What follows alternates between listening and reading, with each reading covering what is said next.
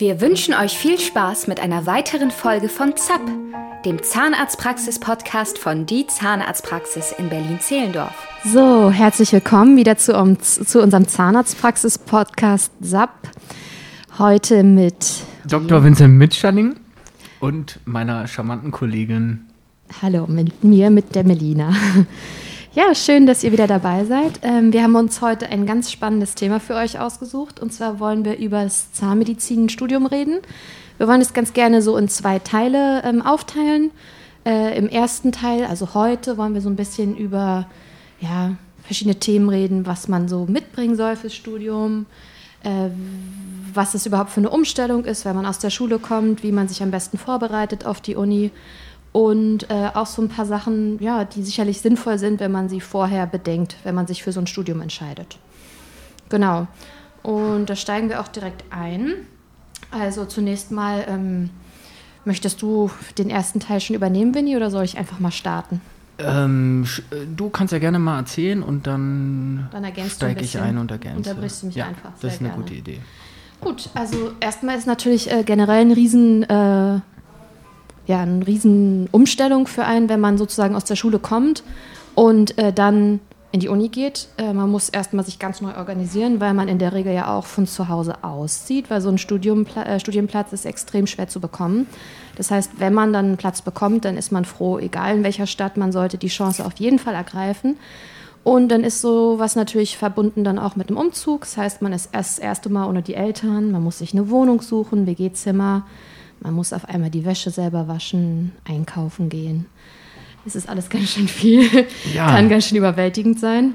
Man ist auf einmal auf sich allein gestellt, ja? Genau. Man muss selbst entscheiden, wie man den Alltag gestaltet und das ganze Unileben dann auch was ganz Neues. Absolut. Das ist schon extrem. Genau, also das betrifft sicherlich viele Studiengänge, aber ich glaube, in anderen Studiengängen, so wie BWL oder so, da kannst du natürlich dir die Stadt auch ein bisschen mehr aussuchen, zum Teil zumindest. Aber bei Zahnmedizin ist es eben wirklich so, je nachdem, was man natürlich auch für ein Abi gemacht hat. Aber bei mir war es damals so, ich hatte Glück. Ich habe meine erste Wahl, das war in Mainz, bekommen. Mein Freund hat damals auch da studiert. Ähm, aber ansonsten wäre ich auch in jede andere Stadt gegangen. Also das wäre einfach eine Chance gewesen. Wenn ich die bekommen hätte, hätte ich sie auf jeden Fall ergriffen. Und das würde ich auch jedem empfehlen. Man kann natürlich immer noch wechseln, aber wenn ihr die Chance bekommt, ergreift sie beim Schopfe, denn so eine Chance kommt vielleicht nicht wieder. So war es bei mir, um ehrlich zu sein. Ah, ja? Ich, ich war mir sicher, dass ich Zahnmedizin auf jeden Fall studieren möchte. Nur der NC äh, ist ja so wahnsinnig ähm, schwer, dort reinzukommen durch diesen NC in Zahnmedizin. Und äh, dann hatte ich mich auch überall äh, beworben. Ich wäre überall hingegangen, um Zahnmedizin, ehrlich gesagt, zu studieren. Ja. Und letztendlich hatte ich die Chance, dann privat zu studieren, ähm, habe mich dort auch beworben, sowohl in Wittenherdecke als auch in Österreich. Mhm. Ähm, aber ich wäre ja auch nach Tschechien, Ungarn, nach Spanien, ich wäre eigentlich überall hingegangen. Ja. Letztendlich auch vielleicht auch sogar in die USA. Aber dann hat es mit Österreich, äh, habe ich das Angebot bekommen und habe dann gleich zugeschlagen und habe mich dafür entschieden, weil ich auch nicht länger warten wollte. Klar. Sonst hätte ich ähm, zum Beispiel eine Ausbildung noch gemacht. Habe ich ja auch zum Tennistrainer, aber ähm, gut, ich wollte auch nicht länger warten. Und dann war es gut, dass ich mich dafür entschieden habe und nach Österreich gegangen bin. Ja, auf jeden Fall. Mhm. Genau, also da solltet ihr auf jeden Fall flexibel sein. Ihr dürft dann nicht euch zu sehr versteifen auf eine Idee. Ähm, denn es gibt einfach bestimmte Dinge, die sind viel wichtiger. Und wenn ihr da ewig wartet, der NC wird auch zum Teil höher. Also es ist jetzt noch mal schwieriger geworden, in den letzten Jahren überhaupt einen Studienplatz zu bekommen als noch zu meiner Zeit. Ähm, und wie du schon sagst, Vincent, also es ist äh, eben mit der Zeit sicherlich. Ein, Ja. Es wird immer schwer sein. Es war schon immer ein Fach, was sehr begehrt war. Und ähm, deswegen super wichtig, ergreift jede Gelegenheit. Und ein 1-0er-Abi schafft eben auch nicht jeder, ja. So das ist es, Ist genau. extrem. Ähm, ja, wir haben uns so ein paar Sachen überlegt, äh, die ihr auf jeden Fall zum Studium ansonsten noch mitbringen solltet. Ähm, ist nicht alles äh, ein Muss, aber viele Dinge sind schon hilfreich. Ähm, ich persönlich fand es schon ganz gut, dass man so ein paar naturwissenschaftliche Vorkenntnisse hatte. Ähm, aber am Anfang denkt man auch schon oft, oh Gott, das ist alles so viel. Und ganz im Ernst, äh, auch in der Uni wird nur mit Wasser gekocht. Also klar, am Anfang wird man immer zugeballert mit Infos, mit total viel, äh, weiß ich nicht, äh, auch Leuten, die von Anfang an sagen, ja, das weiß ich alles schon, das kann ich alles schon. Hört nicht auf solche Schlaumeier. Das gibt immer solche Kandidaten, finde ich, die einen da total verunsichern. äh, Vorkenntnisse sind super, aber ganz viel ist überhaupt nicht prüfungsrelevant. Ja, also man kommt dann hin und es wird einem total viel vorgeknallt. Am Ende muss man da wirklich schauen, weil ich finde zum Beispiel für Multiple-Choice-Klausur muss man ganz anders lernen als für eine mündliche Prüfung. Mhm. Und von daher schaut euch wirklich das erstmal an, was ihr da überhaupt wissen müsst, nicht gleich in Panik verfallen. Und ähm, ja, jedes Testat Stück für Stück angehen und nicht immer gleich schon irgendwie vorlernen oder äh, in, der, in den Semesterferien irgendwie schon Bücher lesen oder so. Also in der Uni gibt es einfach keine Pluspunkte für Fleißarbeit. Ihr müsst am Ende den Prüfungsstoff können und da würde ich euch wirklich empfehlen, fragt die Semester über euch, schaut, was wurde vielleicht in Altklausuren gefragt und lernt nicht einfach wild drauf los, jedes Buch lesen. Ich finde, das bringt nicht so viel und da muss man auch ein bisschen schauen. Die Zeit ist immer knapp bemessen. Und äh, wenn man dann wirklich versucht, alles zu lernen und alles zu verstehen, verliert man, verzettelt man sich schnell. Das stimmt. Was, was hattest du denn für naturwissenschaftliche Vorkenntnisse? Ähm, ich war tatsächlich auf so einer naturwissenschaftlichen Schule hm. und äh, bei uns gab, lag so ein besonderer Fokus auf äh, Physik, Chemie, Mathe. Mhm. Hat mir schon ein bisschen was gebracht. Aber ganz ehrlich, für die Klausuren musste ich genauso viel lernen wie alle anderen.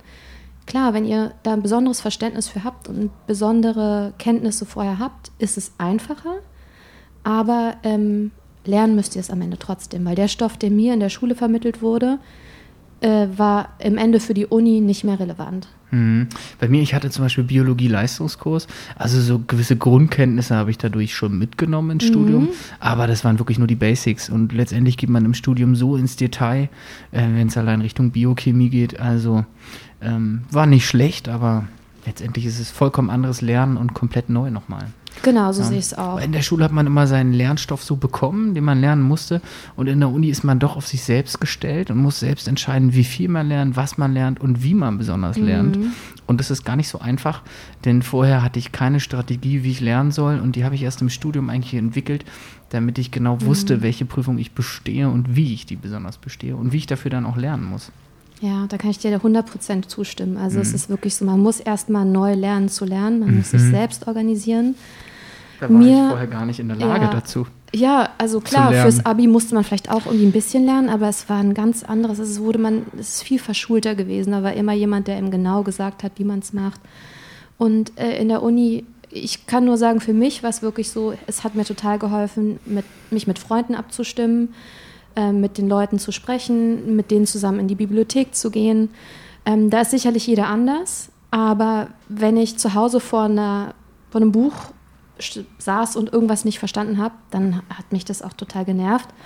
Und äh, ich habe dann vielleicht das auch viel zu, ja, viel zu groß werden lassen. Und wenn man mit jemandem einfach mal quatscht und sich das kurz mal austauscht und realisiert, hey, die anderen, die kapieren das auch nicht gleich auf Anhieb, dann ist man auch ein bisschen relaxter. Ähm, aber nochmal, da ist natürlich jeder anders. Für mich war es irgendwie gut, äh, das gemeinschaftlich zu machen, mit Freunden lernen zu gehen. Und äh, dadurch hat sich das auch so ein bisschen in Luft aufgelöst, dieser Druck, den man dadurch hatte. Also der Druck ist natürlich mhm. immer da. Und wie gesagt, Zeitmangel ist auch immer. Aber ich finde, dass ähm, das wirklich geholfen hat, auch gerade für große äh, Prüfungen wie zum Beispiel Physikum oder das Examen. Ja, das hat mir auch geholfen, in Gruppen zu lernen.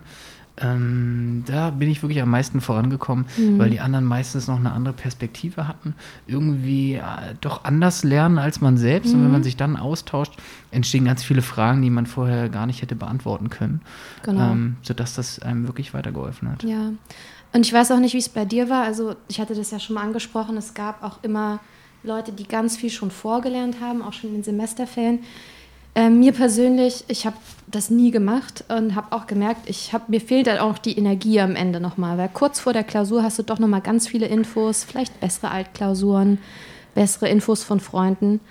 Und äh, dann hatte ich auch wirklich noch die Kraft, am Ende nochmal richtig Vollgas zu geben. Ich brauche auch ein bisschen den Druck, um was zu machen. Und ähm, wenn ich dann schon irgendwie in den Semesterferien angefangen hätte, irgendwie schon fürs nächste Semester vorzulernen, da wird man total irre. Mhm. Ich, ich wäre irre geworden. Und was ich noch extrem finde an diesem Studiengang ist eigentlich, dass Zahnmedizin sich ja doch von anderen Studiengängen sehr unterscheidet. Denn das ist ja eins der wenigen Fächer, wo man eigentlich weiß, ähm, was man am Ende wird und wo man mhm. landet. Denn letztendlich ist es ein Handwerk. Mhm. Und das lernt man erst sehr spät im Studium eigentlich richtig kennen. Stimmt. Nämlich erst, wenn man in der Klinik ist oder davor vielleicht auch noch am Phantomkurs ähm, und an Plastikköpfen sozusagen übt. Aber das muss einem bewusst sein, wenn man dieses Studium angeht, dass es ein reines Handwerk ist. Und äh, bei vielen habe ich das Gefühl, die studieren das zwar und brechen dann irgendwann ab, weil sie merken, das Handwerkliche liegt ihnen gar nicht so und die finden das gar nicht so toll. Mhm. Ähm, einerseits ist es ein Riesenvorteil, weil man weiß, am Ende ist man Zahnarzt. Äh, bei anderen Studiengängen weiß man nicht, was man am Ende macht und es steht so ganz offen da. Das ist auch ein Riesenvorteil. Aber andererseits ist es auch sehr beschränkt und das muss einem vorab bewusst sein. Das stimmt. Ähm, noch eine Sache, die mir einfällt, ist, ähm, mittlerweile gibt es auch ähm, relativ viele Lernplattformen. Ähm, da gibt es äh, zum Beispiel, das nennt sich Dental Online College oder Lecturio. Ich habe das damals noch nicht genutzt. Also ich habe 2005 mit dem Studium angefangen, da gab es sowas noch nicht. Aber ähm, mittlerweile kann man sich da ganz viel angucken, äh, auch sicherlich auf YouTube einfach ähm, mal Sachen anschauen, wie das tatsächlich gemacht wird und ähm, recherchiert es einfach mal, da ist wirklich ein riesiges Angebot vorhanden. Das hilft einem auch. Wenn man manche Sachen einfach nicht so versteht äh, und eher so der visuelle Typ ist, dann kann man sich mit so einem Video sicherlich auch ganz gut ein bestimmtes mhm. Verständnis für manche Sachen aneignen. Mittlerweile gibt es ja viel mehr Sachen noch, als wir damals im Studium hatten. Genau. Wenn ich meinen äh, Bruder sehe, wie der lernt, äh, fast digital, schaut mhm. sich da mhm. irgendwie Videos an ohne Ende, damit habe ich überhaupt nicht gelernt. Ja. Ich hatte meinen Ordner mit meinen ganzen Zetteln und so haben ja. wir damals noch gelernt. Ich glaube, das hat sich auch ganz schön verändert. Genau. Ja, zum Vorteil. Ja, sicherlich. Also ist, da ist auch wieder jeder anders, aber ich denke auch, dass das äh, jedes Angebot einfach mal probieren und nutzen sollte, um auch rauszufinden, ob das was für einen ist. Ja, der nächste Punkt, ähm, den ich super wichtig auch finde, ähm, wenn es jetzt um Sachen geht, die oder um Dinge geht, die man mitbringen sollte, ist so ein bisschen die eigene Zeit und das eigene Stresslevel managen. Das finde ich extrem wichtig. Mm, ich hatte ja schon kurz angeschnitten, wenn man aus der Schule kommt, weiß man vielleicht noch gar nicht so genau, wie man lernen soll. Und ähm, das ist schon eine große Umstellung, hattest du ja auch gerade schon gesagt. Da muss man sich ganz schön ähm, reinknien und da sollte man nicht gleich verzweifeln und vielleicht auch irgendwie schauen, dass man, klar, man muss schon viel lernen, aber ihr solltet euch auch wirklich jeden Tag irgendwas vornehmen, was vielleicht einen Ausgleich schafft. Also wo man sich drauf freuen kann, was Schönes kochen, äh, rausgehen in die Natur, frische Luft schnappen, den Kopf einfach mal frei bekommen vom Lernen. Ansonsten ist irgendwann eine Blockade da und man kommt gar nicht weiter. Und äh, wenn man irgendwie gut drauf ist, lernt sich es auch gleich viel leichter. Von daher, Einzelkämpfer haben es ja immer ein bisschen schwieriger. Äh, das hilft einfach wirklich, wenn man mit Leuten kommuniziert, unterwegs ist und auch ein bisschen sich was Schönes mal vornimmt. Ja, und man ist ja auf sich allein gestellt. Man kann frei entscheiden, wie man seinen Tag gestaltet, wie viel man lernt und was man eigentlich am Tag macht. Ist total toll. Mhm. Hat man danach nicht mehr, wenn man arbeitet. Mhm. Aber im Studium hat man eben die Chance und das ist ähm, die tollste Zeit überhaupt gewesen, muss ich sagen, im Nachhinein. Mhm. Währenddessen ist es natürlich so, dass man sich schon ähm, da so manchmal ein bisschen verloren fühlt, weil in der Schule hat man so eine klare Struktur, die man dann im Studium so ein bisschen verliert. Und ähm, hat Vor- und Nachteile. Ja, absolut. Aber da sollte man wirklich auch auf sich selber hören und wenn man irgendwie Prüfungsangst hat, vielleicht auch mal mit jemandem darüber reden, sich nicht immer mehr an sich selbst vergraben. Das sind so Sachen, da habe ich auch viele Kommilitonen gehabt, die dann wirklich dreimal das Physikum oder das Examen verschoben haben, weil sie immer Angst hatten und immer dachten, sie schaffen es nicht. Und man fühlt sich nie perfekt vorbereitet. Aber mhm. wenn man sich da Hilfe sucht, ich glaube, das ist auch sehr sinnvoll. Ja, ja. da stimme ich dir zu. Genau. Und ähm, ja, als nächsten Punkt, äh, das hatte Vincent schon angesprochen, ist natürlich handwerkliches Talent und einfach Spaß an handwerklichen Dingen ein Riesenvorteil. Vor allem der Spaß. Also Talent ist die eine Sache, klar. Wenn man Talent für etwas hat, dann fällt es einem immer leichter, das zu erlernen. Aber ihr habt auch relativ viel Zeit, bevor ihr den ersten Patienten behandelt, vergehen ja auch erst mal drei Jahre. Und, oder zweieinhalb Jahre war es. Also nach dem Physikum, nach zweieinhalb Jahren. Ich glaube, mittlerweile ist das Physikum schon nach zwei Jahren. Bei mir war es nach zweieinhalb. Mhm. Äh, da behandelt ihr erst wirklich den ersten richtigen Patienten und äh, da solltet ihr wirklich euch nicht zu sehr verrückt machen.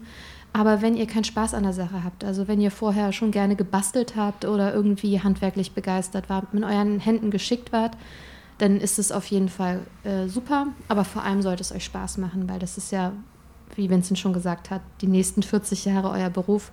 Mhm. Und ähm, nur das zu studieren bringt nichts. Ihr müsst wirklich gucken, macht mir das Spaß, denn äh, so toll der Beruf ist, wenn es einem gar nicht liegt, ähm, dann ist es natürlich auch sehr, sehr anstrengend auf Dauer.